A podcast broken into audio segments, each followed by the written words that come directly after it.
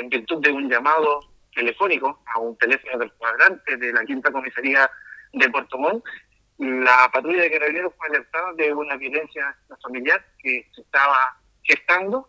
Al constituyente carabinero en el domicilio de la víctima, esta aporta mayores antecedentes y se indica como eh, al victimario a su expareja, indicando características y el lugar donde éste se encontraría.